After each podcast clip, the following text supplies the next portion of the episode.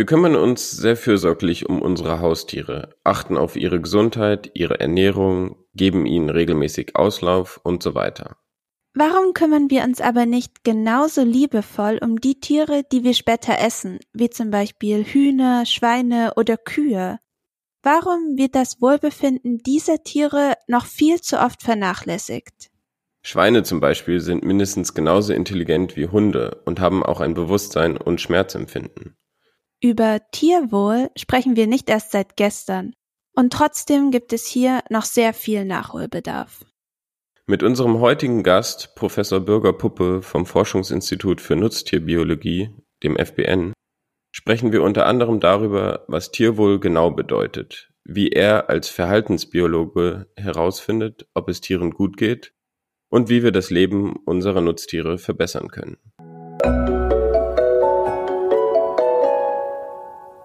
Querfeld ein Podcast. Wir reden über die Landwirtschaft der Zukunft. Herzlich willkommen, Bürger. Schön, dass du heute die Zeit für uns hast. Herzlich willkommen. Ja, einen wunderschönen guten Tag. Ich freue mich, dass ich die Einladung bekommen habe und so ein bisschen die Gelegenheit habe, über das Thema Tierwohl, was mir sehr am Herzen liegt, auch zu reden.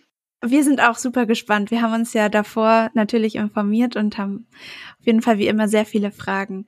Wollen wir damit einsteigen, dass du dich einfach kurz vorstellst? Ja, das mache ich gerne. Äh, mein Name ist Birger Puppe. Ich habe in den 80er Jahren Biologie an der Humboldt-Universität in Berlin studiert. Und ähm, ja, wie das dann so ist, man versucht sich äh, irgendwie zu orientieren und Verhaltensbiologie bei Tieren war äh, ein großes Thema für mich. Also habe ich auch Verhaltensbiologie und Tierphysiologie dort studiert. Ja, und in der DDR waren die Möglichkeiten damals etwas begrenzt, äh, an, sagen wir mal, exotischen Tieren zu arbeiten. Mhm. Und da sind wir dann bei den Nutztieren oder bin ich bei den Nutztieren gelandet. Und das war eine gute Entscheidung, 30 Jahre später rückblickend das zu sagen. Aber dann bin ich hier in Dungersdorf gelandet und ähm, habe dann den normalen Weg gegangen, den man so geht, promoviert, habilitiert, eine Professur an der Universität Rostock im Bereich Agrarwissenschaften. Und ich beschäftige mich jetzt äh, seit 30 Jahren mit der Thema Tierwohl, Vielleicht kann man den englischen Begriff Animal Welfare dafür sagen, weil er etwas mhm. gebräuchlicher ist und breiter aufgestellt ist. Insofern habe ich auch schon etwas eine längere Blick zurück auf die Art der Forschung, die damit zu verbunden ist. Ich bin hier beschäftigt am äh, Forschungsinstitut für Nutztierbiologie und leite äh, das Institut für Verhaltensphysiologie seit mehreren Jahren. Und das ganze Institut, äh, das ich hier leite, äh, wie der Name auch schon sagt, beschäftigt sich mit dem Verhalten der Physiologie äh, von Nutztieren im Kontext von Tierwohl und Animal Welfare. Das wäre gleich mal meine nächste Frage. Dieser Begriff Tierwohl ist gerade häufig zu hören. Animal Welfare haben wir jetzt auch in unserer Vorbereitung gehört. In den Medien habe ich das jetzt nicht so viel gehört. Was ist denn dein Verständnis davon oder was genau bedeutet das? Das ist, glaube ich, die grundlegendste Frage überhaupt, wenn man sich mit diesem Thema beschäftigt. Mhm. Ähm, und äh, hier muss ich ein ganz bisschen weiter ausholen, mhm. wenn das erlaubt ist. Klar. Ähm, gehen wir mal zurück in die 60er Jahre. Ähm, da gab es eine englische Lady, die äh, dort ein Buch geschrieben hat, Animal Machines, also Tiermaschinen wo sie die damaligen Verhältnisse in den englischen ja, äh, landwirtschaftlichen Betrieben beschrieben hat, die quasi so eine Art industriemäßige Anlagen waren. Also dort mhm. wurden Maschinen, äh, Tiere tatsächlich wie Maschinen betrachtet, auch unter der Effizienz, Produktion und so weiter.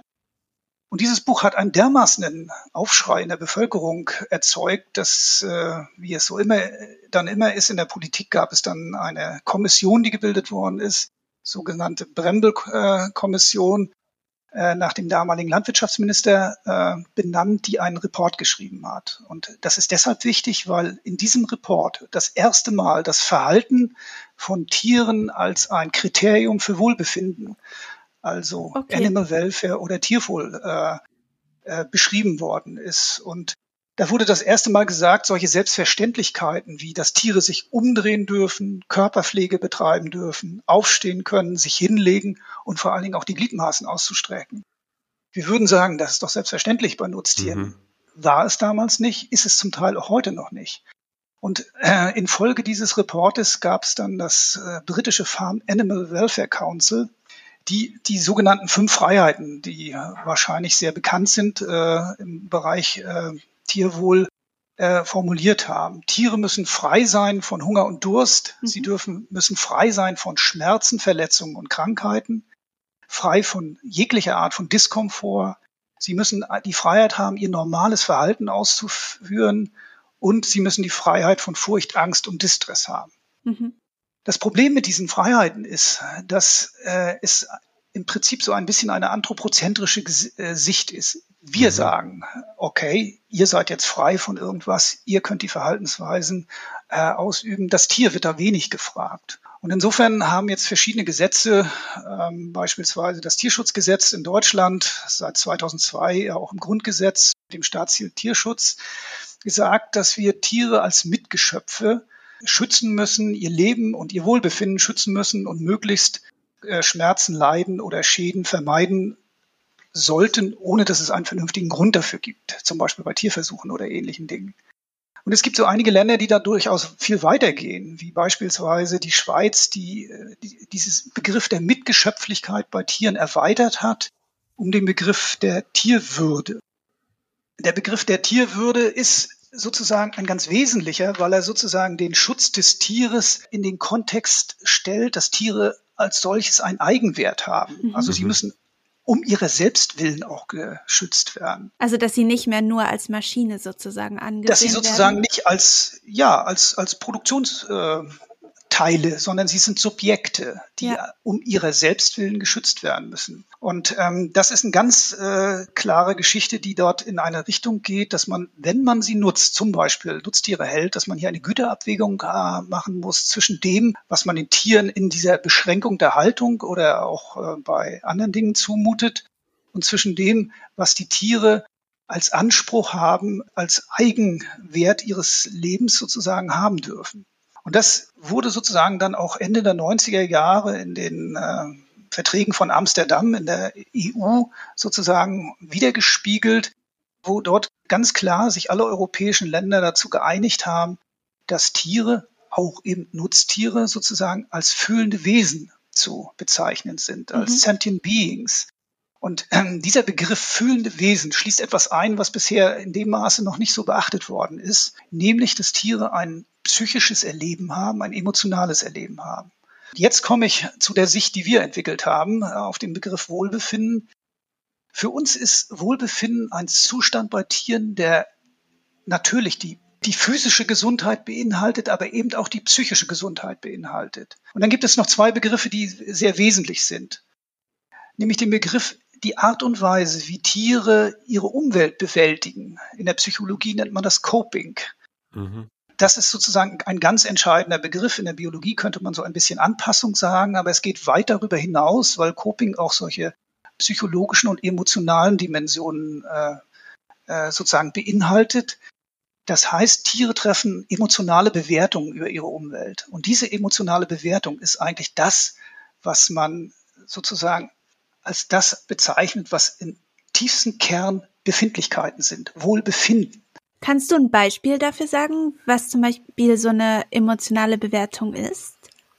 Nur, emotionale Bewertungen können ja von negativ bis positiv sein. Mhm. Also Tiere können Angst haben. Okay, das ja. ist ja und Tiere können sozusagen Freude haben.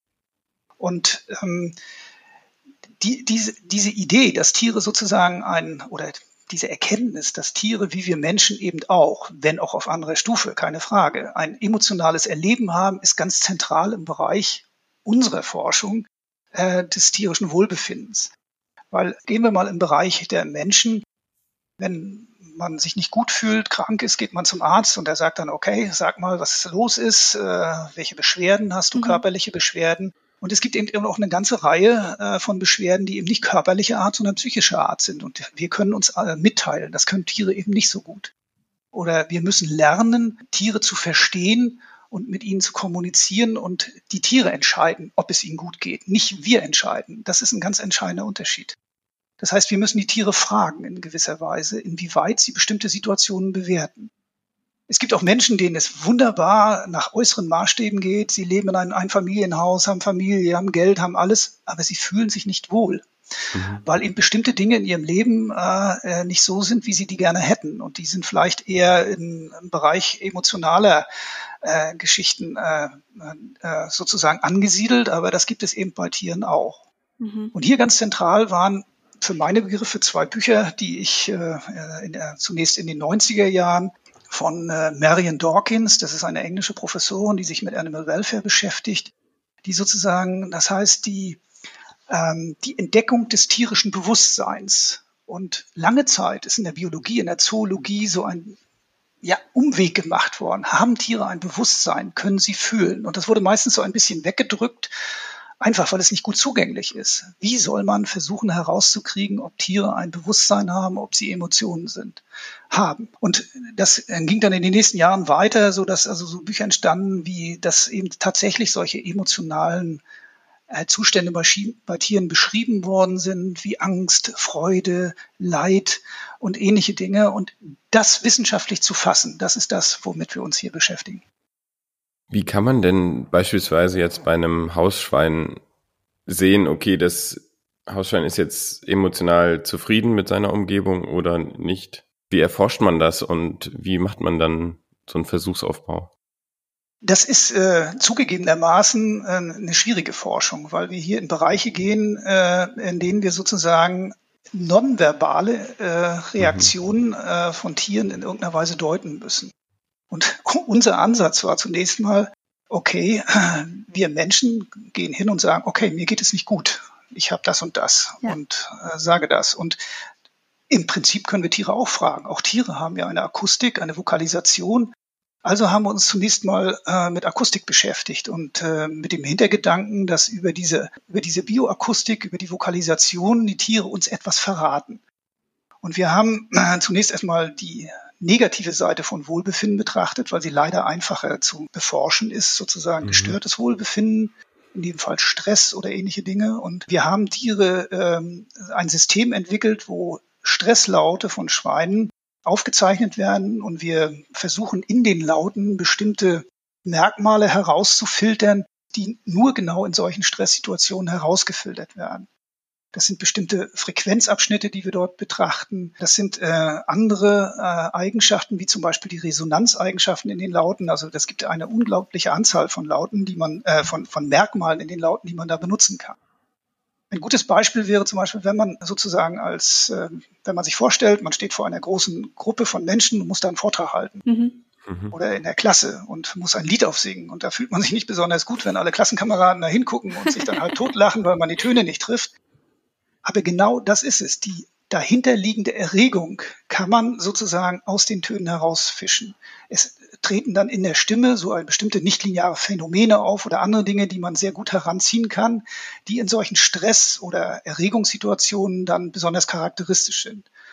Und das ist schon mal eine sehr gute Möglichkeit, äh, sozusagen nicht invasiv und sehr, sehr unmittelbar, also zeitnah die Reaktion eines Tieres beispielsweise auf eine bestimmte Haltung, auf den Transport äh, mhm. äh, oder so weiter zu messen und zu analysieren. Und man kriegt schon einen ersten Eindruck, äh, wie Tiere sozusagen ihre Haltung, ihre Umwelt kommentieren über die Akustik.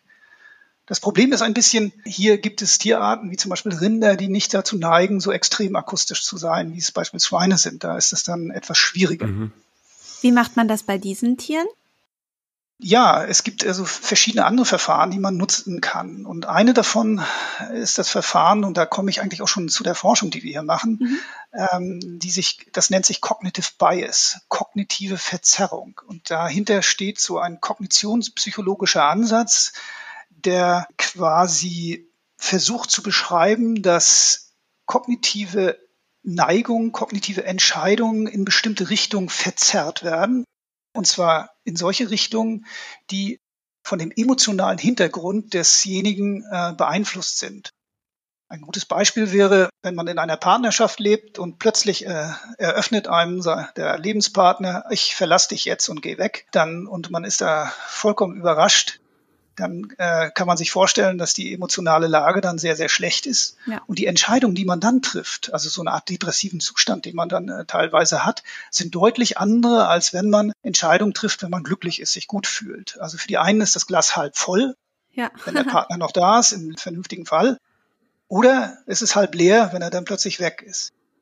Und die kognitiven Entscheidungen, die man dann trifft, sind beeinflusst von diesem, von diesem emotionalen Zustand. Und wir haben bei dem Schwein ein System entwickelt, den wir sozusagen aus der Humanpsychologie entnommen haben, ja. der in etwa folgendermaßen geht. Schweine werden trainiert, auf eine Seite einer Bucht zu gehen und kriegen dort eine Belohnung. Das lernen sie ganz schnell. Auf der anderen Seite ist dort auch ein Futtertrog, aber wenn sie dorthin gehen, werden sie bestraft. Und Bestrafung heißt in dem Fall, da steht jemand auf und raschelt mit einer Tüte oder macht ein unangenehmes Geräusch, also sozusagen, dass sie lernen, das ist eine unangenehme Seite. Okay. Und dann wird es sozusagen auch öfter mal getauscht, dass die also nicht eine Seitenstetigkeit entwickeln. Und dann kommt das eigentliche Experiment. Dieser Futtertrog wird plötzlich in die Mitte gestellt. Und die Frage ist, was glaubt dieses Tier jetzt, was jetzt passiert? Ist es sozusagen eine positive Lage? Mhm. Dann geht es sehr schnell hin und denkt, da ist Futter. Oder denkt es, es wird dort wieder bestraft. Und diese Entscheidung, schnell oder nicht schnell dorthin zu gehen, ist sozusagen ein Ausdruck des dahinterliegenden emotionalen Zustandes. Tiere, die so etwas äh, optimistischer sind, gehen schneller hin. Tiere, die pessimistischer sind, gehen langsamer hin. Und das wird zum Beispiel durch schlechte oder gute Haltungsbedingungen beeinflusst. Und der guten Haltungsbedingungen, das haben auch Forschungen gezeigt, verhalten sich die Tiere optimistischer und unter schlechten Haltungsbedingungen etwas hm. pessimistischer. Okay. Und wir haben das sozusagen nochmal überlegt, okay, bei der ganzen Geschichte hängt ja auch das Gehirn dran, das limbische System in diesem Fall. Da gibt es also verschiedene Neurotransmitter, die diese Emotionen ja auch triggern, auch bei uns Menschen. Und ein Neurotransmitter davon ist Serotonin. Mhm. Wir haben dieses Serotonin geblockt und gesagt, also wenn wir das blocken, Serotonin ist ja ein Neurotransmitter, der sozusagen in Richtung positiver Stimmungen geht, mhm. positive Emotionen, also die viel Schokolade essen und dann fühlt man sich glücklich, weil da auch äh, sozusagen Tryptophan drin ist, das letztendlich in Serotonin umgewandelt wird, also so etwas. Und wir haben zeigen können, dass es tatsächlich so ist, wenn wir diesen Neurotransmitter blocken, verhalten sich die Tiere deutlich pessimistischer. Das heißt, wir können indirekt über kognitive Entscheidungen dieser Tiere zumindest versuchen, ansatzweise ihren emotionalen Hintergrund zu erfassen und zu analysieren. Gehört dazu auch schon dieser Begriff kognitive Umweltanreicherung, also dass man praktisch die Tiere dann beschäftigt oder ist das, hängt das nicht damit zusammen? Das hängt indirekt damit zusammen. Mhm. Kognitive Umweltanreicherungen sind sozusagen Elemente, die das Lernverhalten oder die Kognition dieser Tiere herausfordern, um damit sie etwas bekommen können. Ein Beispiel wäre, dass Tiere zum Beispiel einen Schalter drücken müssen, um an Futter zu gelangen. Mhm.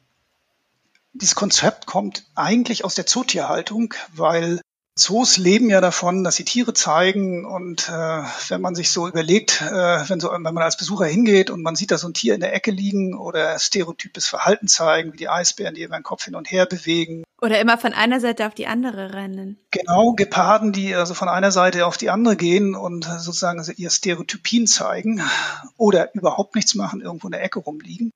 Das heißt, dort sind ganz wichtige Elemente ihres Verhaltens äh, nicht erfüllt worden. Und zu ihrem Verhalten okay. gehört auch, dass sie etwas äh, tun möchten, um an beispielsweise an ihr Futter zu kommen. Und dahinter steht ein psychologischer Begriff, der nennt sich Contra-Freeloading.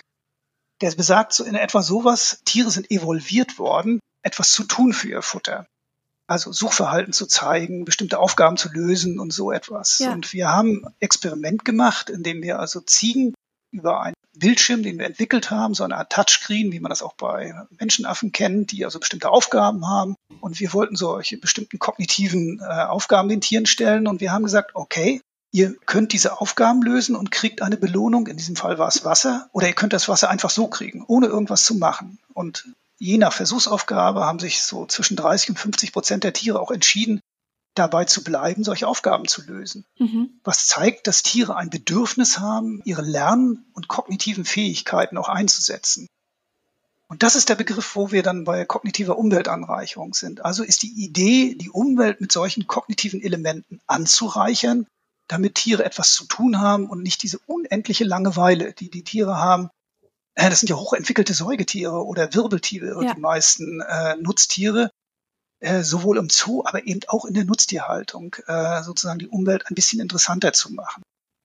Und die, der Vorteil einer kognitiven Umweltanreicherung ist im Vergleich zu anderen Anreicherungen, dass dort Bälle reingemacht werden, mit denen sie spielen wollen oder irgendwelche anderen äh, Möglichkeiten, mit denen sie sich beschäftigen können, die dann auch vergleichsweise schnell uninteressant werden, dass so eine Kognition, die damit verbunden ist, zum Beispiel Futter aufzunehmen, lange Zeit interessant bleibt. Okay. Dass sie sozusagen nicht, die Tiere nicht habituieren oder adaptieren und sagen, ach, das ist jetzt langweilig geworden. Gerade Schweine sind sehr intelligente Tiere, die auch was Neues haben wollen und die herausgefordert werden wollen. Und du hast es jetzt schon so teilweise angerissen, wenn wir jetzt darüber sprechen, ihr forscht aktiv daran, was sind maßgebliche derzeitige Forschungserkenntnisse aus der aus Tierhaltung und Verhaltensbiologie? Das waren schon äh, okay. einige ja. dieser äh, äh, Forschungserkenntnisse, dass man äh, sozusagen unser unser Ansatz ist, dass wir versuchen diese relativ komplizierten emotionalen Vorgänge und kognitiven Vorgänge dieser Tiere sichtbar zu machen. Weil mhm. unser Ansatz ist, dass, dass diese kognitiven und emotionalen Elemente ganz wesentlich dabei, dazu beitragen, wie Tiere sich fühlen. Wir wissen eine ganze Menge darüber, wie Tiere sich verhalten und was sie machen und wie ihr Sozialverhalten ist und all diese Dinge. Ja. Das ist teilweise umgesetzt worden, teilweise aber auch nicht äh, in, in der Nutztierhaltung. Was sozusagen noch so ein weites Feld ist äh, und unbekanntes Feld ist, ist eben gerade dieses emotionale und kognitive Erleben äh, der Nutztiere. Und das ist deshalb wichtig aus unserer Sicht, weil es eben maßgeblich dazu beiträgt, den eigentlichen Kern, wie Tiere sich äh, befinden, äh, wie, ob sie sich wohlfühlen, sozusagen aufzuklären. Hier ist absoluter Forschungsbedarf. Dann sagen wir mal, als ich studiert habe in den 80er Jahren, war mhm. die Idee, dass Tiere ein emotionales Erleben haben, gar sowas wie ein Bewusstsein haben, mhm. vollkommen unpopulär. Das war also überhaupt nicht da. Und jetzt hat sich das eben geändert und ähm, man macht einen großen Hype um beispielsweise Heimtiere, Katzen, Hunde, die, da wo alles Mögliche gemacht wird. Mhm. Aber bei Nutztieren wird das irgendwie negiert. Also ein Schwein ist im Wesentlichen vergleichbar in seinen sensorischen, kognitiven und anderen Fähigkeiten, sozialen Fähigkeiten mit Hunden. Sie können mindestens genauso gut riechen, Sie haben ein, ein sehr angereichertes Sozialverhalten. Sie sind intelligent, wollen beschäftigt werden. All das wird in der Nutztierhaltung vergleichsweise wenig erfüllt. Kein Wunder, wenn man sich immer so ein Mastschwein ansieht, was eigentlich nichts zu tun hat, als am Tag zweimal zu fressen und ansonsten gar nichts zu tun hat, ja. auch noch eng gehalten wird, äh, wenig oder gar keinen Auslauf hat, dann kann man sich vorstellen, dass daraus Probleme entstehen, wie Schwanzbeißen, wie Verhaltensstörungen, solche Stereotypien, um das, um dem ein, so ein bisschen entgegenzuwirken, da kann man solche kognitiven Umwelterreichungen äh, nehmen, ohne dass man natürlich gleich sagt, okay, das ist absolut natürliches Verhalten.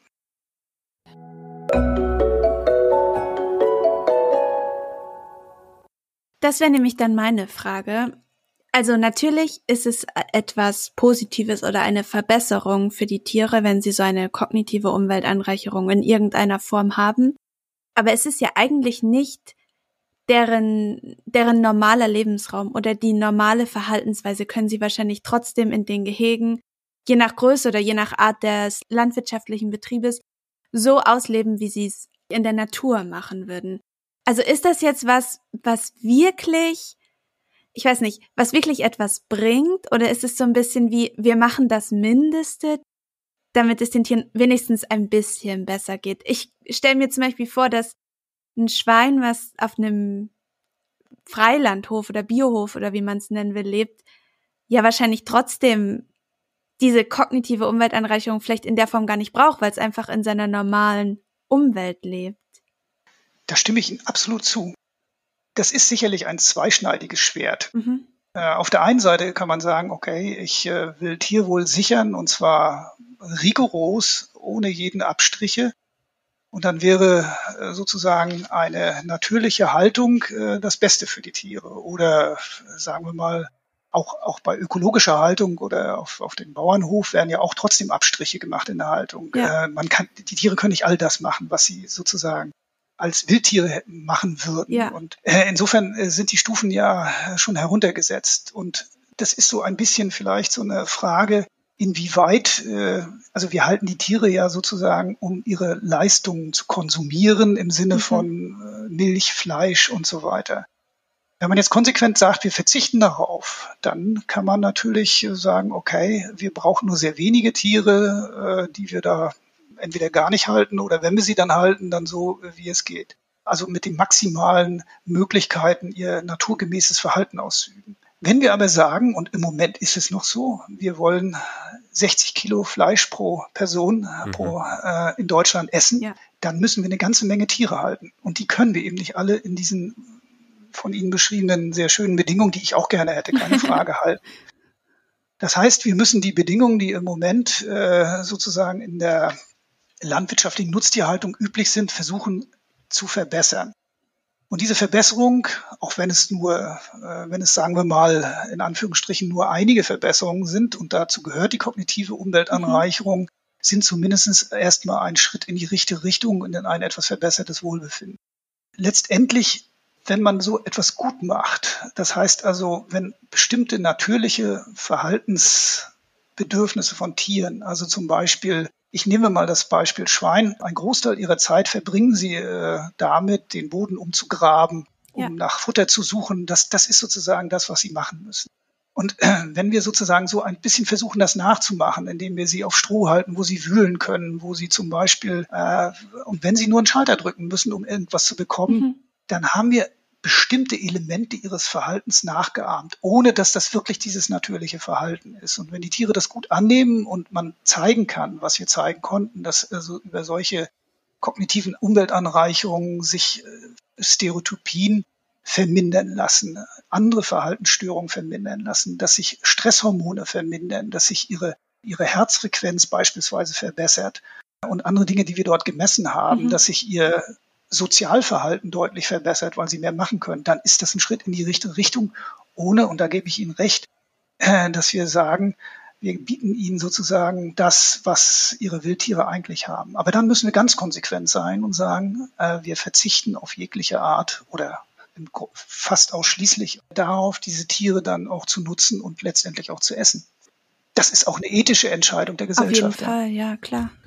Was wären da so Elemente, die es bereits gibt, die man heutzutage in größeren, ich sage jetzt mal ein bisschen überspitzt, Mastbetrieben, die man da schon nutzen könnte, um diese Umweltanreicherungen zu haben? Ich hatte am Anfang des Gesprächs äh, von der Bioakustik gesprochen, von der Vokalisation. Ja. Wir haben ja. Schweinen beigebracht, äh, dass sie zu bestimmten Futterstationen gehen, wenn sie aufgerufen werden. Das habe ich gelesen. Ja, ein Schwein hieß Adele. Hm. Ja, eins hieß Adele und äh, unser Standardschwein heißt eigentlich Beate, weil äh, wir haben sozusagen dreisilbige Namen äh, benutzt, dann, weil die ganz gut hörbar sind, so im, im ah, okay. Krach des Stalles. Die Tiere lernen, dass also bestimmte Futterstationen mit ihr, bestimmten, ob das ein Name ist oder was anderes ist, erstmal relativ egal. Es ist ein ganz bestimmter Ton. Also so ähnlich, wenn wir aufgerufen werden, wenn wir irgendwo warten, äh, beispielsweise. Das ist vielleicht ein nicht ganz gutes Beispiel, weil es negativ belegt ist im Arbeitsamt ja. oder so. aber dass, dass man sozusagen diesen Aufrufton hat. Und dann gehen die dort hinten, dann mussten sie einen Schalter drücken, um eine Belohnung zu bekommen. Dann mussten sie ihn mehrmals drücken, um dieselbe Art von Belohnung zu äh, bekommen. Okay. Das ist sicherlich ein experimentelles Setting. Und wir konnten eben, wie gesagt, zeigen, dass sich dort ihr Verhalten deutlich positiv verändert und eine Reihe von physiologischen Merkmalen, die äh, auf Stress hindeuten, die sie normalerweise haben, sich dort verbessern. Und wir haben dieses Konzept äh, adaptiert in die sogenannte Gruppenhaltung von Saunen. Es gibt eine Haltungsform bei Saunen, wo Saunen von einer Akkufütterstation gefüttert werden. Sagen wir mal 60 Saunen, eine solche Station, die müssen sie sich teilen, die gehen im Laufe der 24 Stunden eines Tages dort immer hin, kriegen dort ihr Futter, werden dort elektronisch erkannt. Mhm. Da gibt es einige Probleme, dass die Tiere sozusagen ähm, aggressive Interaktionen haben. Wer geht als erstes rein? Gehe ich jetzt rein? Gehst du nicht rein? Oder ähnliche Dinge. Wie in der Mensa. Genau wie in der Mensa. Da gibt es also eine, eine, Reihe von Problemen und äh, so eine gewisse Unruhe äh, entsteht dort. Und wir haben sozusagen diese Tiere gerufen über ihren Namen und wir haben dann erst später auch noch geändert auf Ohrvibrationen, damit das dann also auch besser erkennbar ist in größeren Stellen so dass die Tiere zwei Dinge machen mussten. Sie mussten erstens darauf achten, wann bin ich gemeint, hat so eine gewisse Aufmerksamkeit, die sozusagen äh, da ist. Dann konnten sie sich sicher sein, wenn sie aufgerufen werden, dann durften auch nur sie rein, weil mhm. die Abfutterstation mhm. sie erkannt hat. Alle anderen hatten dann kein Anrecht äh, auf diese äh, Futterstation. Das kann man alles einstellen. Und die Tiere lernen das relativ schnell innerhalb weniger Tage und äh, erinnern sich auch über lange Zeit daran. Und diese Probestation haben wir durchaus auch in einem äh, existierenden Stall hier in Mecklenburg-Vorpommern äh, eingebaut und äh, bei einem Landwirt getestet und das funktioniert. Man kann damit auch die aggressiven Interaktionen dieser Tiere, also diese aggressiven Auseinandersetzungen beispielsweise deutlich reduzieren.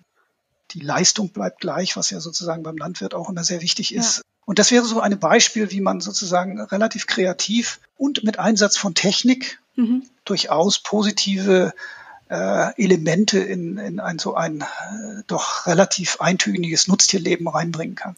Siehst du eine Grenze, bis zu wie vielen Tieren sowas funktioniert? Ja, das, ähm, das ist wahrscheinlich, äh, wir haben das jetzt nicht ausgetestet, wie viel das geht. Also bei 60 oh. Schweinen hat es funktioniert, ja. äh, würde auch weitergehen. Das ist so ähnlich wie bei ganz großen Menschenmassen. Ab einer bestimmten Menge verliert man dann den Überblick, wer dann mhm. individuell gemeint ist. Ja. Aber das kann man über verschiedene Abruffutterstationen dann auch, äh, auch technisch mhm. lösen, dass das ein bisschen, jeder hat so bestimmte Kompartimente, wo er dann sich aufhält oder ja. ähnliche Dinge. Aber dann ist es ja durchaus auch für größere Betriebe nutzbar. Das ist potenziell auch äh, für größere Betriebe nutzbar. Eine andere Möglichkeit ist, wir haben, äh, um ähm, beispielsweise bei der Kognition zu bleiben, und in dem Fall die eigentlich nicht so viel vokalisierenden Rinder. Sie vokalisieren aber doch zu bestimmten Zeiten und zwar immer dann, wenn sie in die Brunst kommen.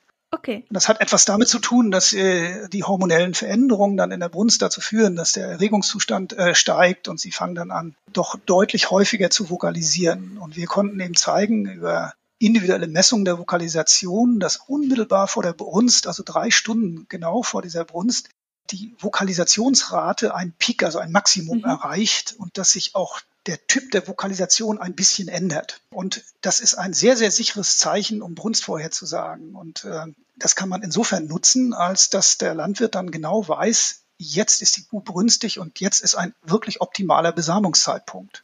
Okay. Mhm. Und dieser optimale äh, Besamungszeitpunkt ist dann äh, durchaus auch wichtig, weil dann sozusagen die Trächtigkeitsrate äh, deutlich erhöht werden kann, also der Erfolg äh, bei der ganzen Sache. Mhm. Die bisherigen Systeme, die also versucht haben, über sogenannte Pedometer, das ist sozusagen, das sind so, so Tags an den Beinen, die dann also die, die Aktivität der Tiere messen, das zwar auch ein sagen wir mal, zu einem gewissen Prozentsatz äh, vorhersagen konnten, aber der war eben nicht besonders gut. Mhm diese Vokalisationen, die dann sozusagen, wir haben dann ein, ein Gerät in das, in das, Halsband, was die Tiere ohnehin um, äh, haben und eingebaut, kann das deutlich besser und zuverlässiger machen. Und man hat hier sozusagen äh, eine sehr, sehr gute Brunstvorhersage. Ein zweites Beispiel wäre auch bei Rindern, äh, auch im Bereich akustischer Elemente. Mhm. Die Tiere leiden sehr stark unter Lahmheiten. Das ist ein großes Problem in der Rinderhaltung. Das heißt, sie können nicht mehr gut laufen? Sie können nicht mehr gut laufen. Okay. Das heißt, sie lahmen an ein oder mehreren Beinen äh, durch äh, nicht optimalen Untergrund und so weiter.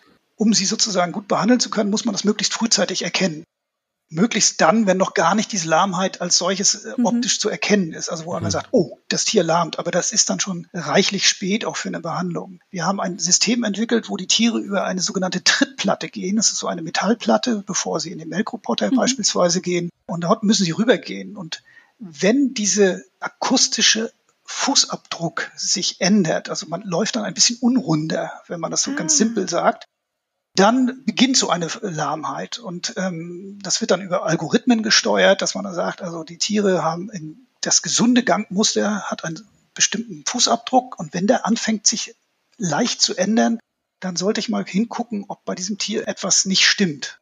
Und das ist eigentlich auch ein sehr gutes Beispiel, wo man solche technischen Elemente nutzen kann, um in dem Fall Gesundheit bei Tieren, die ja auch dann, wenn sie beeinträchtigt ist, das Wohlbefinden beeinträchtigt, äh, so eine lahme Kuh fühlt sich auch nicht besonders wohl dann, Klar. sozusagen nutzen kann, um Wohlbefinden äh, zu beurteilen. Und das ist, glaube ich, der große Vorteil, auch technische Systeme, Monitoring-Systeme, dass man das Verhalten dieser Tiere, die, und zwar solche Verhaltensweisen, die stark mit äh, Wohlbefinden assoziiert sind, äh, ganz gut beurteilen und einschätzen kann. Wie muss man sich das vorstellen? Das ist dann eine Platte auf dem Boden, wo dann einzeln die Kühe drüber laufen, oder? Ja, die gehen sozusagen in Richtung Melkroboter. Da haben sie so ein, das wird in den normalen Laufgang integriert. Das mhm. ist so eine, sagen wir mal, drei, vier Meter lange Metallplatte, so dass eine Kuh mit allen vier Beinen sozusagen mehrere Schritte gehen kann. Und dieser akustische Fußabdruck, der dann dabei entsteht, das ist dann so klack, klack, klack, klack. Mhm. Da kann man sozusagen äh, durch genaue so äh, Analyse dieser akustischen Dinge, dieser akustischen Merkmale bei diesem Fußabdruck äh, sozusagen analysieren, ob das beispielsweise ein oder zwei oder drei oder mehrere Beine anfangen, so ein bisschen unrund zu laufen. Das ist so ein bisschen wie bei der Motordiagnostik, äh, wenn man ein Auto hat, wo der Motor so, der Kolben ist schon so, der schlägt so ein bisschen an schon. Und bevor das ernsthaft wird, dass man also irgendwo liegen bleibt, kann also sozusagen so eine äh, Akustik bei so einem Zig, äh, bei so einem Schiffsdiesel beispielsweise rausfinden, oh, da läuft einer dieser Kolben nicht ganz rund. Und das sind so akustische Algorithmen, die auf solchen Merkmalen beruhen, mhm. die man dann sozusagen detektiert hat, die dann genutzt werden können, um da die Entwicklung, dass da etwas nicht stimmt, einzuschätzen. Wie seid ihr darauf gekommen, dass das über die Akustik man das analysieren könnte? Wir sind deshalb darauf gekommen, äh, weil es, äh, weil wir uns in der Akustik gut auskennen. Okay. es ist unser Brot sozusagen. Ein Verfahren heißt zum Beispiel Fast-Fourier-Transformation, wo also Laute umgewandelt werden. Das ist sehr physikalisch äh, dann auch und wo also bestimmte Lautemerkmale, die dort eine Rolle spielen, für uns technisch genutzt werden konnten. Und die, wir haben eh solche Software entwickelt und solche äh, Analyse-Tools. Wir haben uns einfach gesagt, okay, man kann doch so ein Analyse-Tool auch nutzen, nicht nur um sagen wir mal, individuelle Stimmen zu erkennen oder zu beurteilen, sondern auch dieses Tool zumindest adaptieren, um diesen Schall, der dort von der Trittplatte kommt, der ja auch nichts anderes ist als ein akustischer, äh, ein akustisches Ereignis auch zu beurteilen. Und hier ist die Herausforderung zu sagen, wie ändert sich dieses akustische Ereignis in der Zeit, also mit zunehmender Zeit und mhm. zunehmender mhm. Lahmheit ändert sich das. Das muss man dann anlernen, ein solches System und dann äh, sagt, okay, Q Nummer A fängt an, ab Tag 10 ein bisschen anders sich anzuhören. Und wenn das dann nächsten zwei Tage auch so ist, dann muss man sagen, okay, guck da mal hin und ruf schon mal den Tierarzt an, dass er sich das genau anguckt, um sozusagen die Behandlung einzuleiten, die zu diesem Zeitpunkt dann noch relativ einfach ist oder einfacher ist, als wenn dann mhm. schon massive Schäden an den Knochengelenken entstehen.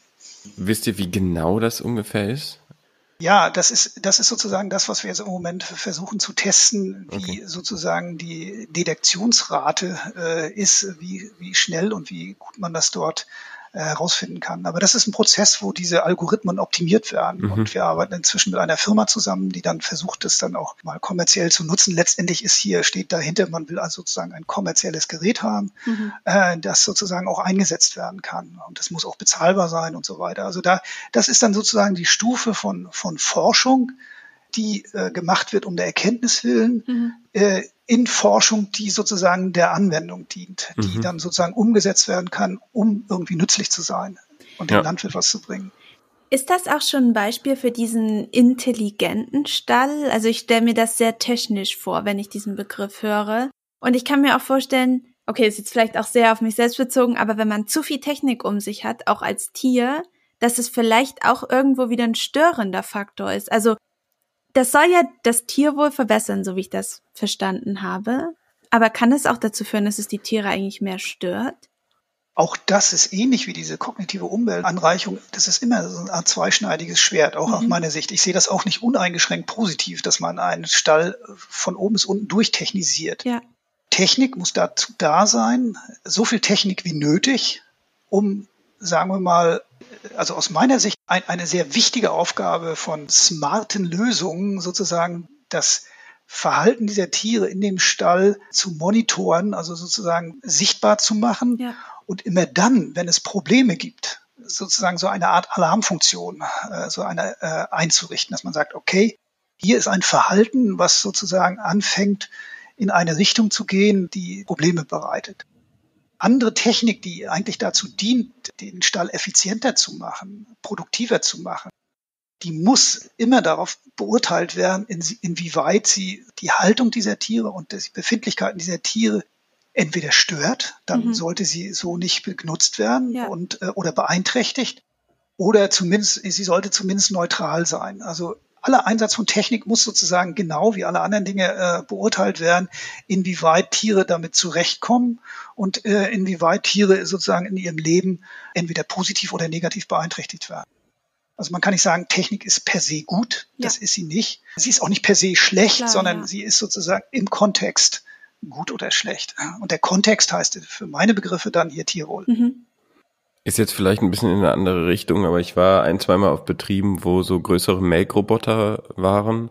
Und da standen die Kühe relativ, also so hatte ich das Gefühl und wurde dann auch von dem Landwirt gesagt, so in froher Wartung davor, weil sie das irgendwie nicht schlecht finden, dann da immer schnell abgemolken zu werden. Kann, kann es, ist das eine richtige Erinnerung? Vielleicht ist das auch komplett falsch, aber. Ich denke, dass du da ganz gut äh, das interpretiert hast. Der Melkreporter ist ja auch, äh, unabhängig davon, dass er natürlich ein sehr teures Gerät ist, was aber ein Landwirt ja. sich auch leisten muss, der erleichtert die Arbeit des Landwirtes, er muss dann nicht dauernd mhm. selber melken. Und er hat sozusagen, wenn das gut gemacht ist äh, und äh, entsprechend äh, der Anzahl der Tiere eingesetzt wird oder so weiter, ist er dazu da, die Tiere lernen relativ schnell mit dieser Technik umzugehen, gehen dorthin.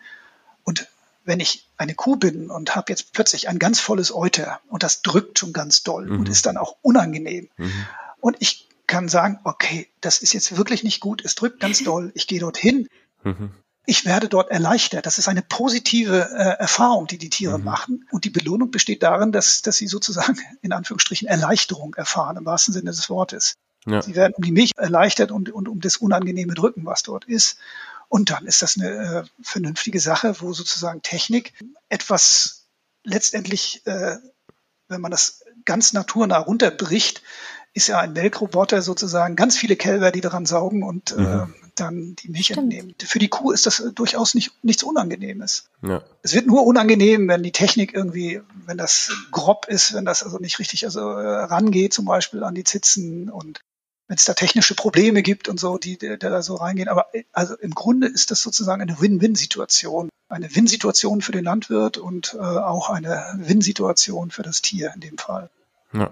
Das wird nicht immer der Fall sein, also äh, aber bei vielen Dingen, äh, es gibt so, äh, sagen wir mal so Spaltenboden, der dazu gedacht ist, wo irgendwelche Schieber rübergehen. Äh, das kann schon mal zu Problemen führen, weil die Tiere dann aufgescheucht werden oder ähnliche ja. Dinge. Also man muss da wirklich klug drüber nachdenken und den Kontext, warum man Technik nutzt, immer unter dem Aspekt sehen, nicht nur äh, bringt es sozusagen irgendwas in der Effizienz der Haltung oder andere Dinge, sondern bringt es auch etwas dabei äh, oder Leistung, sondern bringt es etwas dabei, das äh, Tierwohl zumindest nicht zu gefährden, mhm. besser zu verbessern.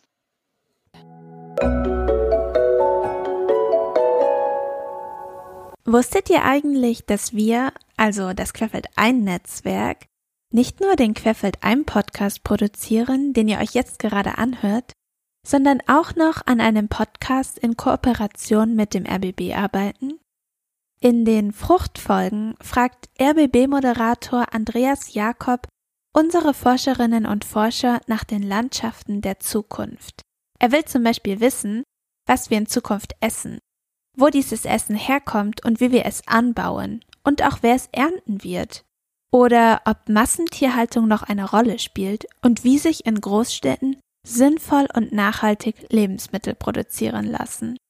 Kurz gesagt, Andreas Jakob will herausfinden, wie unsere Landwirtschaft 2050 aussieht. Jetzt seid ihr neugierig geworden? Dann hört euch die erste Staffel überall dort an, wo es Podcasts gibt.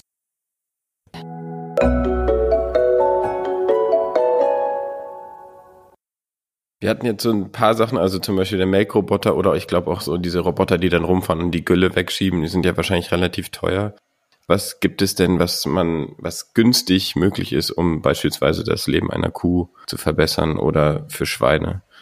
Das ist eine nicht ganz unschwierige Frage, äh, weil günstig ist immer dann etwas, wenn äh, es soll irgendwie nichts kosten, es soll sozusagen dieselbe Effizienz haben, aber mhm. das ist dann immer sehr, etwas schwierig oder so. Aber was ich glaube, was also relativ, sagen wir mal, kostengünstig ist, in Anführungsstrichen, ist, dass man das Verhalten seiner Tiere in diesem Stall sehr genau beobachtet, sehr genau versucht einzuschätzen und Probleme, die dann auftreten, äh, sozusagen relativ schnell versucht irgendwie zu lösen. Mhm. Das ist jetzt so ein bisschen, äh, ja, sagen wir mal, unkonkret. Das äh, das äh, will ich sagen, äh, das ist schon richtig oder so. Ein, ein so dieser einfachen Geschichten sind zum Beispiel für Schweine, dass da so erhöhte Dinge eingebaut werden, wo sie sich mal zurückziehen kann, Rückzugsmöglichkeiten haben. Ein einfacher Scheuerbalken für Schweine oder äh, solche Bürsten für äh, Kühe sind ja schon sehr einfache Dinge, die man dort einbauen kann und wo man so ein bisschen, äh, sagen wir mal, den Tieren die Möglichkeit gibt, sich damit zu beschäftigen.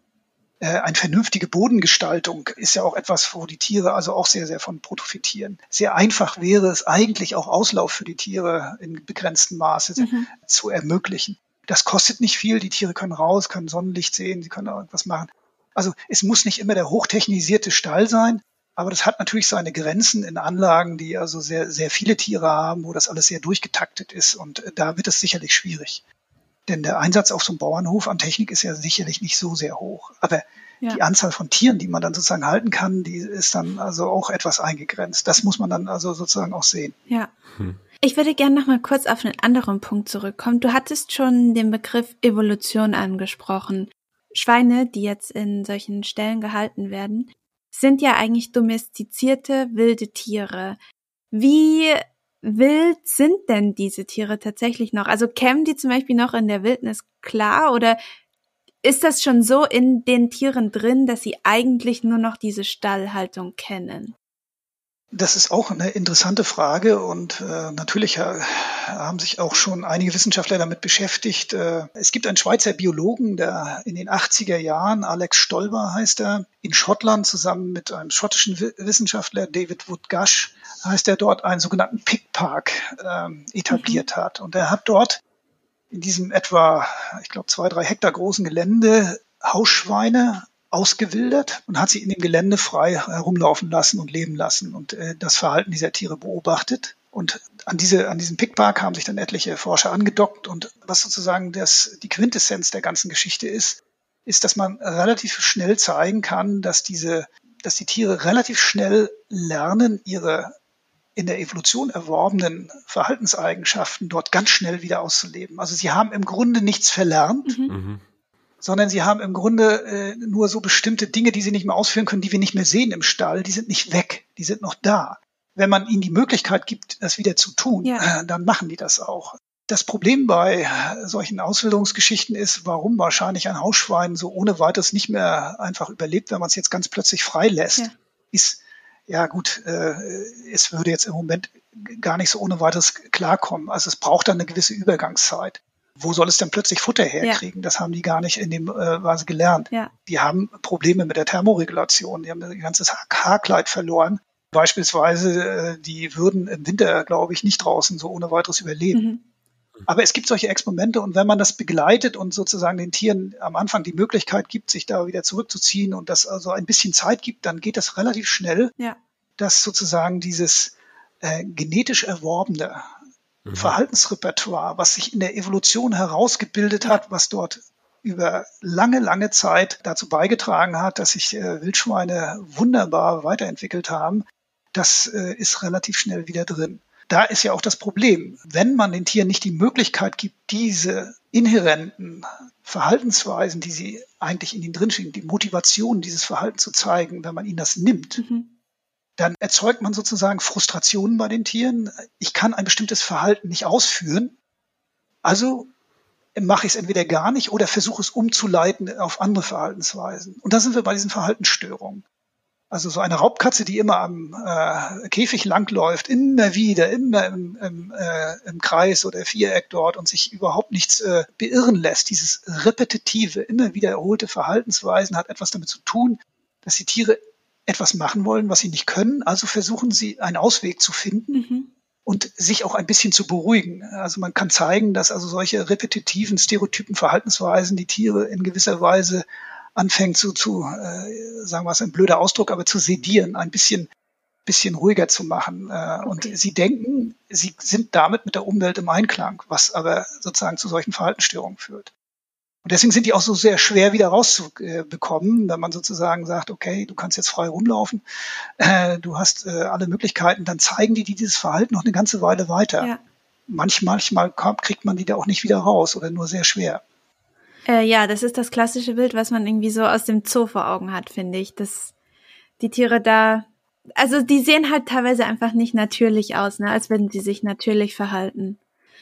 Ähm, ja, aber die, ja. die Zoos, wenn man, wenn ich da ganz schnell äh, noch was dazu Klar. sagen darf,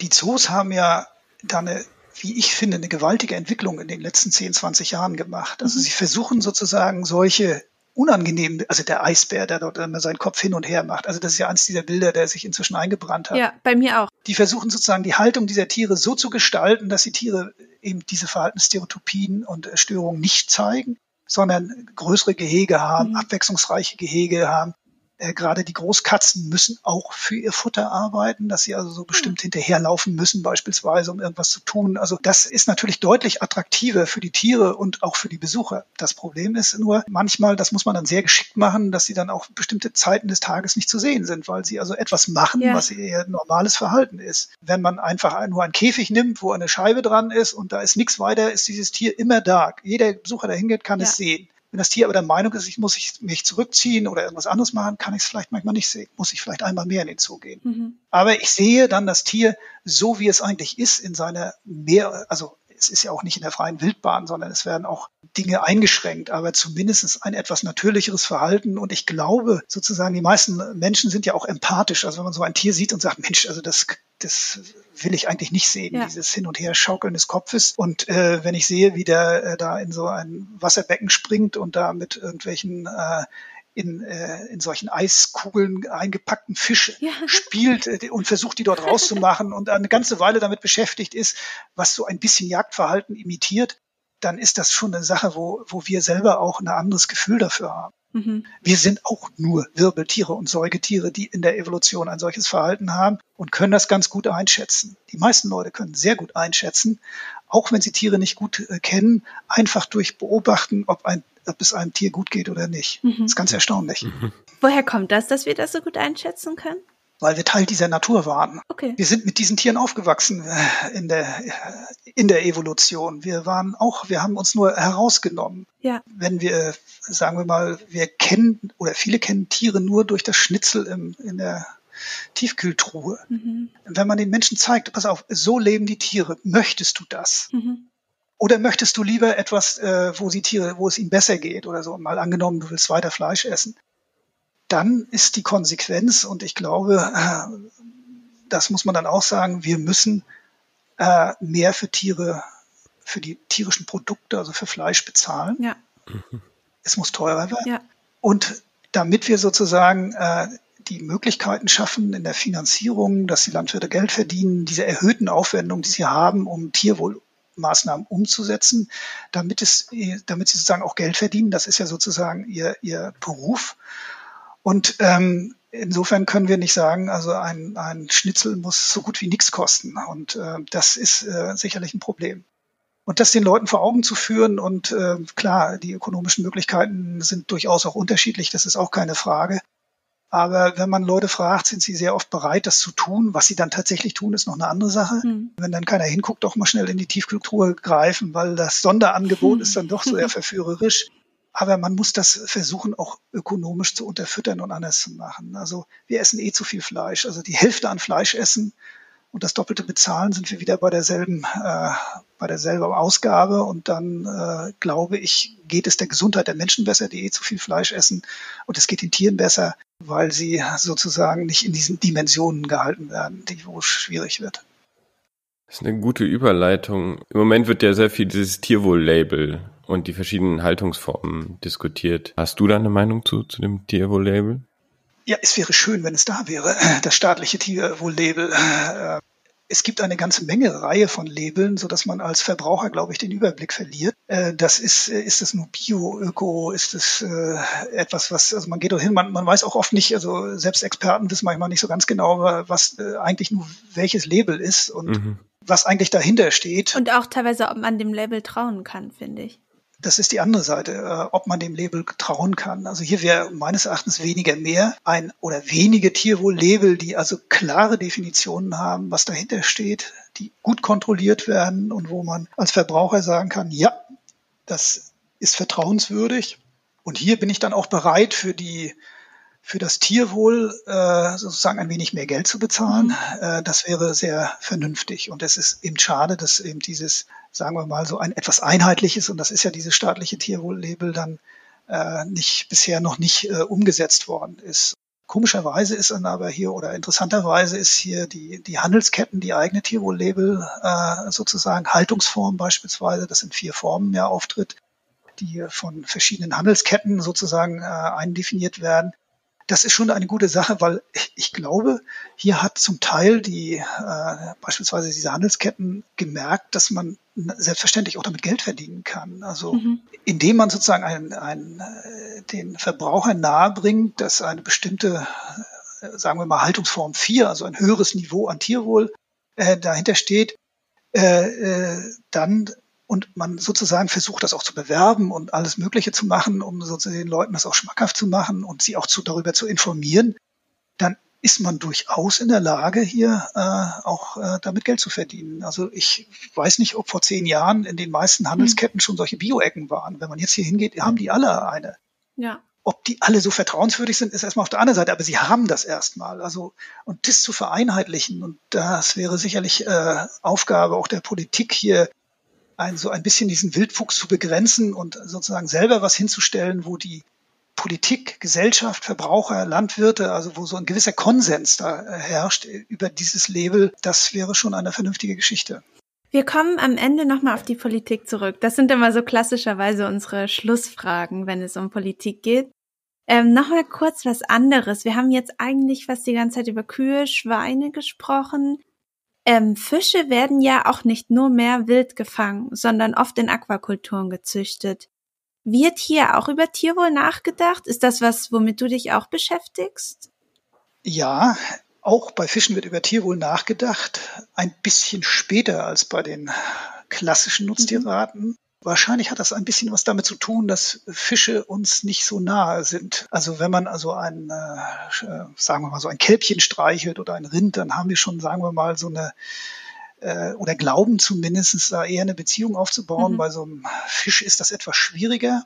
Die Forschung hinkt da auch ein bisschen hinterher, aber in den letzten Jahren ist gezeigt worden, dass auch Fische Schmerzen empfinden können, dass sie emotionale Zustände haben können, dass sie intelligent sind, kognitive Leistung vollbringen, dass sie im Grunde nicht, äh, ja, sagen wir mal, ähnlich unseren äh, an Land lebenden Wirbeltieren doch durchaus auch ja, äh, also dass da nicht so ein ganz großer Unterschied ist, obwohl wir natürlich glauben, wenn wir so einen Fisch angucken, okay, ja, das, er hatte wenig Mimik, er kann das kaum zeigen, mhm. äh, wir hören ihn auch nicht, also dass er schreit oder so.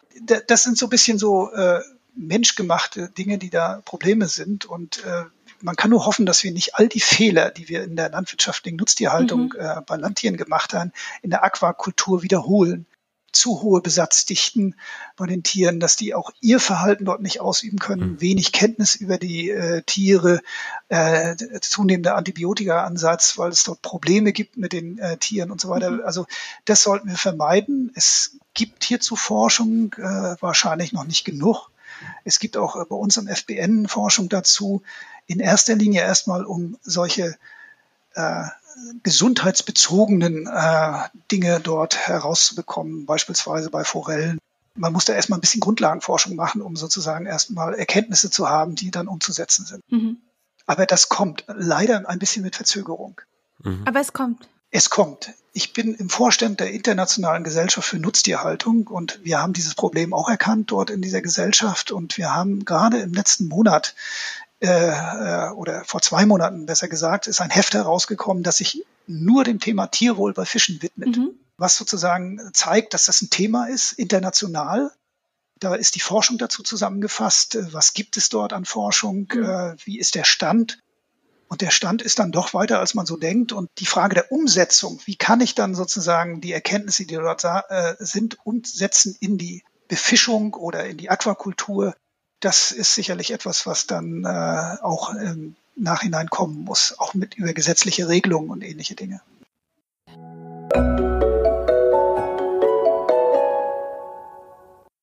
Nochmal ein bisschen auf die größere Ebene vielleicht zurückzukommen.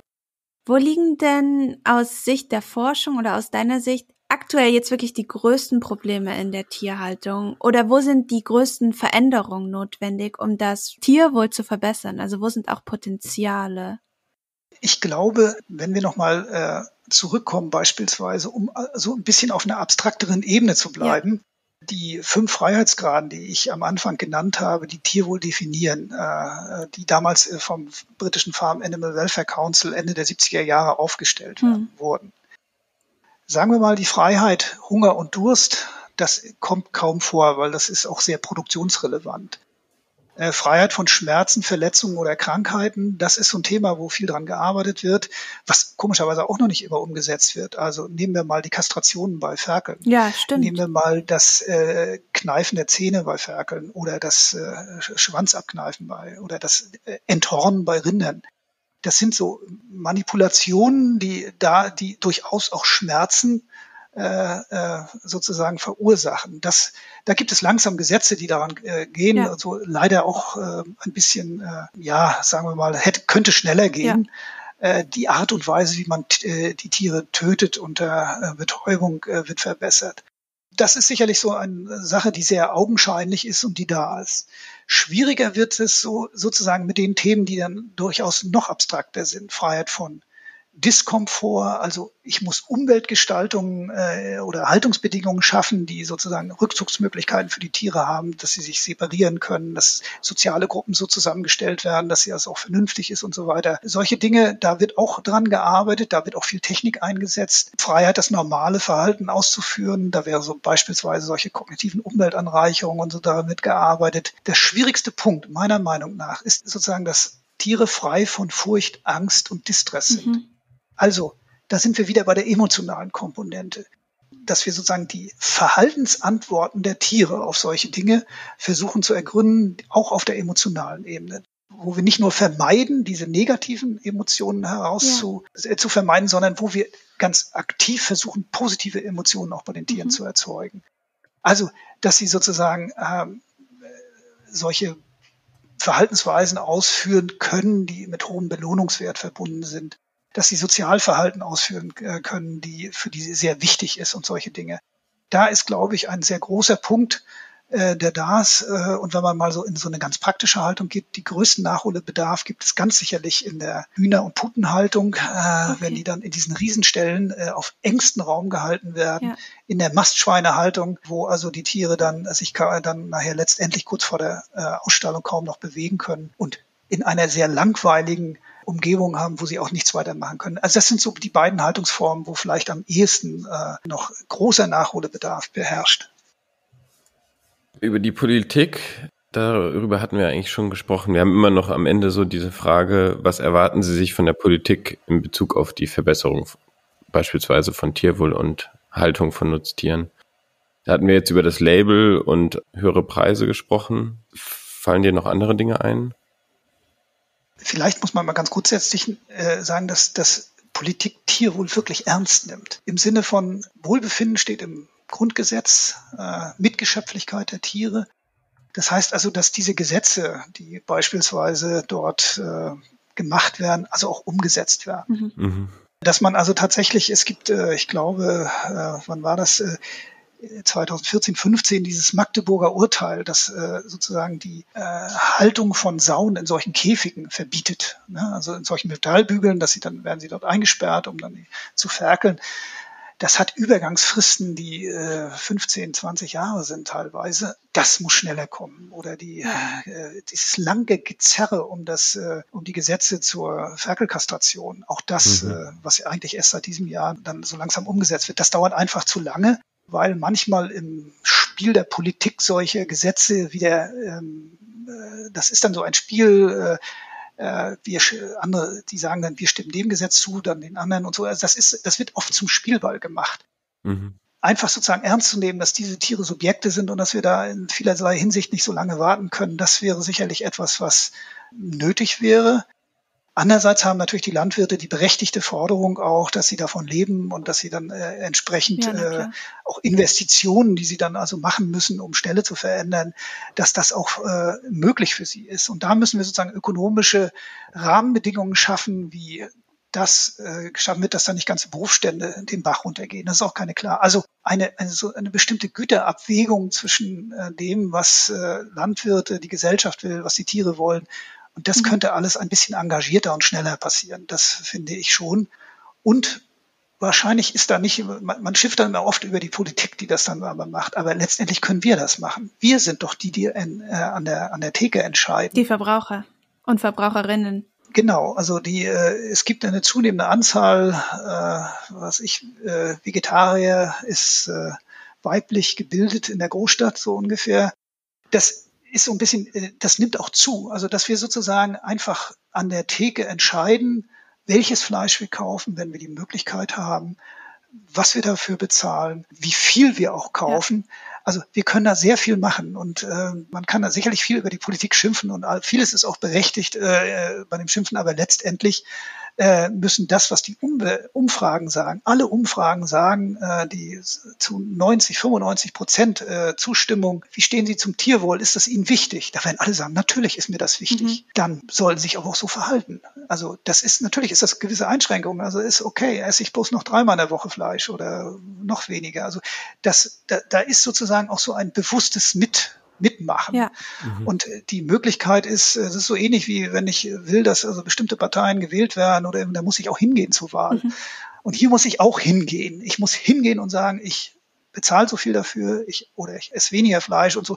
Also dieses bewusste Verhalten der äh, Gesellschaft ist hier sehr, sehr wichtig. Wenn man sieht, wie in den vielen Medien, Zeitungen, da ist ja Tierwohl durchaus auch ein Thema und die mhm. Leute können sich informieren und äh, sozusagen mitmachen. Das ist nicht nur eine, eine Agenda bestimmter Parteien oder von Tierschutzbewegten, sondern das sollte eigentlich jeden angehen. Wenn man überlegt, wie viele Leute Haustiere haben, Hunde, Katzen und was sie alles für diese Tiere machen und äh, wie viel Geld sie dafür ausgeben mhm. oder wie viel emotionale Bemühungen sie auch in dieses Tier stecken. Äh, die gehören ja mit zur Familie und äh, also so ein bisschen ein Teil dieser mitmenschlich Mitgeschöpflichkeit auf Nutztiere ja. übertragen. Das wäre sicherlich ja. etwas, was ich nicht nur als Appell, sondern was was was ich erwarten würde, was schön wäre. Ja, ich habe auch den Eindruck, nach unserem Gespräch, die Wissenschaft scheint schon an vielen Stellen ziemlich weit zu sein, beziehungsweise ähm, man weiß auf jeden Fall, woran man arbeiten kann, aber die Umsetzung scheint irgendwo zu haken. Wo siehst du denn trotzdem noch Forschungsbedarf? Was heißt trotzdem? Den gibt's ja irgendwie immer. Wenn man einen Forscher fragt, wo siehst du Forschungsbedarf, dann sagt er natürlich, also wir forschen jetzt immer weiter. Also, und wenn es geht, auch auf meinem Gebiet, weil das ist das, das Wichtigste. Also ansonsten äh, ist, ist klar, also er ist, er ist immer begeistert und äh, das bin ich auch. Und äh, übrigens hat das bei mir dazu geführt, um das vielleicht auch nochmal einzuwerfen, dass ich deutlich weniger Fleisch esse als noch vor zehn Jahren oder so. Also mhm. äh, die, die Beschäftigung mit diesen Tieren und äh, so, das, das ist schon etwas, was einen auch verändert. Also ja. äh, das ist klar. Vielleicht diese Distanz, die man auch mittlerweile zum eigenen Fleisch, das man verzehrt halt hat, ne, dass die halt auch dafür sorgt und das bei dir dafür gesorgt hat, dadurch, dass du mehr damit zu tun hast, dass die Distanz dann nicht mehr so da ist.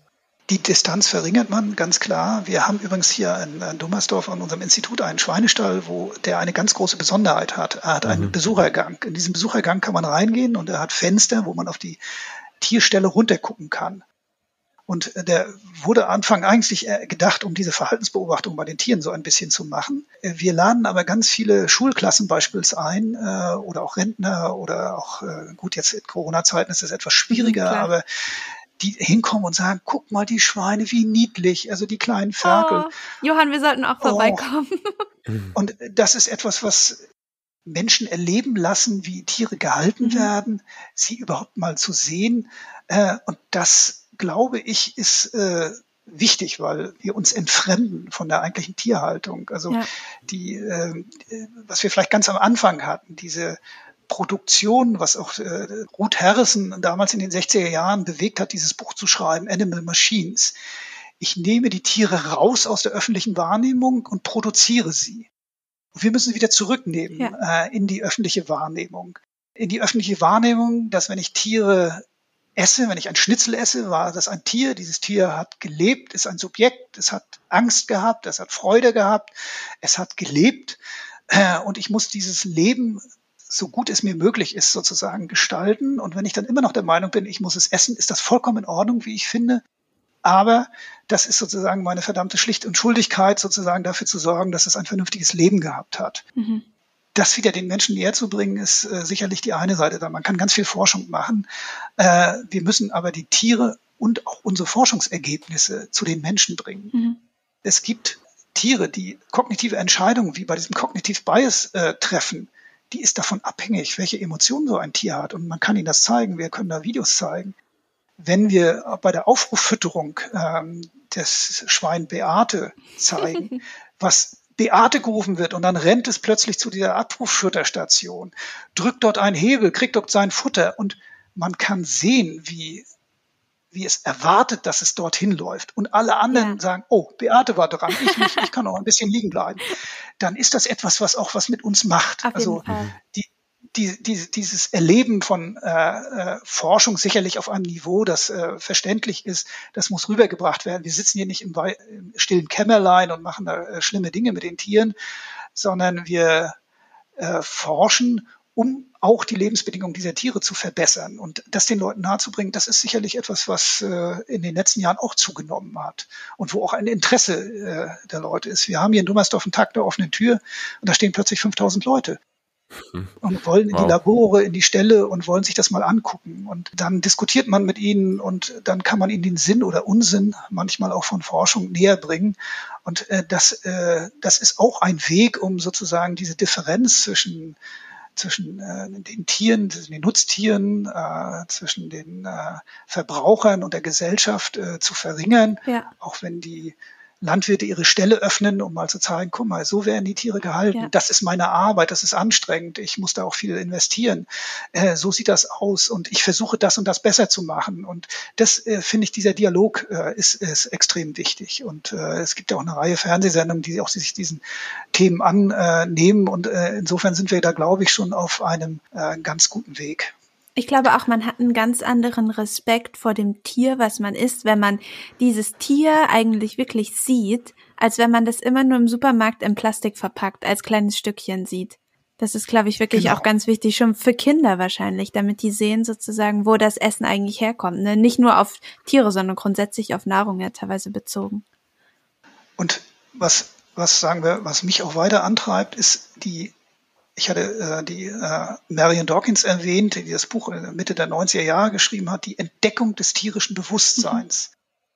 Und dieses Bewusstsein war bis dahin, das Bewusstsein, dass Tiere ein Bewusstsein haben mhm. könnten, war bis da wenig äh, ausgebreitet. Jetzt ist es schon ein, ein paar Jährchen äh, später, also wir haben jetzt fast 25 Jahre später und wir sind immer noch äh, vor dieser Blackbox Bewusstsein bei Tieren. Wir wissen eine ganze Menge mehr. Und ich habe nicht gewusst, dass das so weit reicht, dieses Bewusstsein bei Tieren. Mhm. Der Unterschied zwischen Mensch und Tier ist ja oft nur gradueller Natur. Der ist ja nicht da. Wir haben ein ganz komplexes Bewusstsein und Tiere sind, haben gar nichts, sondern das ist ja ein gradueller Übergang. Und wenn man sieht, wie Tiere miteinander umgehen, also beispielsweise Experimente, wo wir zeigen könnten, dass andere Schweine oder andere Tiere, das haben auch andere gesagt, anderen Tieren helfen in, in bedrohlichen Situationen. Also wenn ein Tier eingesperrt wird, ich äh, sozusagen, ich versuche äh, die, äh, dem Tier zu helfen, indem ich es da beispielsweise lerne, einen Hebel zu öffnen, damit es da rauskommt. Und, und solche Dinge. Wir sind da erst, äh, ich will nicht sagen am Anfang, aber wir sind äh, noch nicht weit am Ende des Weges zu verstehen, wie Tiere funktionieren und wie das Bewusstsein bei Tieren oder das bewusste Verhalten von Tieren äh, eigentlich da ist. Und wir können da eigentlich nur staunen. Das geht nicht nur über Werkzeuggebrauch bei allen möglichen Tierarten, äh, über ganz soziale, kulturelle Traditionen, die beispielsweise Affen haben, sondern auch unsere eigenen Nutztiere haben erstaunliche Dinge, äh, Eigenschaften und Verhaltensweisen, die wir so noch gar nicht wussten. Also wir wissen noch weit nicht, bei weitem nicht alles. Mhm. Und das ist so ein bisschen unentdecktes Land, was äh, vielleicht auch dazu führen kann, dass wir vielleicht nicht immer nur alles verbessern für die Tiere im Sinne von Haltung, aber wir, wir lernen sie einfach besser kennen. Und über dieses besser kennenlernen äh, haben, entwickeln wir höheren Respekt vor diesen Tieren. Und das, was im Schweizer Tierschutzgesetz steht, sozusagen die Würde des Tieres zu achten, weil es einen Eigenwert hat. Und dieser Eigenwert ist eben nicht nur, dass es gegessen werden kann oder irgendwas, sondern dass es ein eigen, eigenes Leben hat, äh, wo Verhalten und Bewusstsein äh, eine große Rolle spielen. Das finde ich ist äh, für mich zumindest immer noch ein großer Antrieb, Forschung zu machen. Das ist ein guter Schlusssatz. Ja. Vielen Dank für das Gespräch. Ja, wirklich. Vielen Dank. Es war sehr spannend. Ich danke euch für euren Podcast und äh, hoffentlich, dass ein solcher Podcast und auch mit anderen Themen, die auch im Bereich der Naturwissenschaften oder Agrarwissenschaften sind oder Nutztierwissenschaften, ist, dass Leute dort äh, ein bisschen äh, sagen wir mal, auch auf andere Art Informationen bekommen, die nicht ganz hochwissenschaftlich sind, aber einfach, wo man also sieht, das sind Menschen, die sich damit beschäftigen und, und so weiter. Also das finde ich schon wichtig. Ja. Da seid ihr auf einem guten Weg. Das ist der Versuch. Vielen Dank. Das ist auf jeden Fall auch unser Ziel. Ja.